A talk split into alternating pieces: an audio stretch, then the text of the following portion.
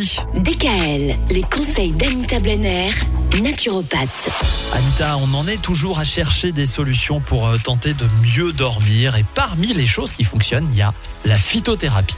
Voilà, les plantes qui favorisent le sommeil. Alors elles sont relaxantes, sédatives et surtout elles réduisent le stress. Tout le monde connaît la fameuse camomille. Mhm. Il y a également le tilleul et il y a une plante euh, qui s'appelle l'écholzia qui est très recommandée et qui apaise en cas d'agitation. Et les enfants de plus de 6 ans peuvent déjà en consommer. Et en plus, elle aide à, combattre l'énurésie. Hein. Ça, c'est le fameux pipi au lit des ah enfants. Ah. Donc cette plante est également très bonne euh, en cas d'énurésie. Il y a la verveine que tout le monde connaît, la fleur d'oranger, la lavande hein, euh, que, vous avez notamment dans votre maison, hein, Michael. La mélisse, la valériane et la passiflore et le houblon.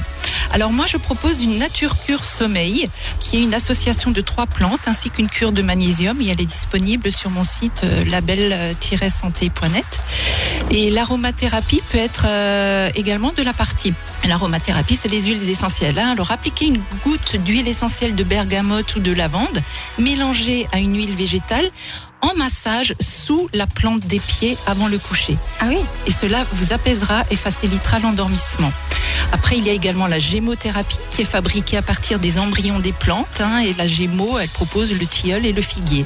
Et puis, il y a un nouveau produit euh, dont on parle de plus en plus souvent qui est le CBD, le ah cannabis thérapeutique, qui marche très très bien. Alors là, il vaut mieux consulter un naturopathe avant de se lancer là-dedans. Mhm. Personnellement, je travaille avec un laboratoire suisse parce que les Suisses savent le faire depuis très très très longtemps, alors qu'en France, c'est un petit peu nouveau.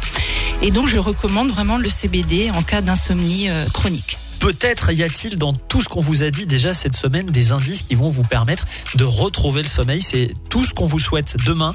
On terminera la semaine en parlant des techniques de respiration. Là aussi, vous allez sans doute apprendre des choses. DKL. Retrouvez l'ensemble des conseils de DKL sur notre site internet et l'ensemble des plateformes de podcast.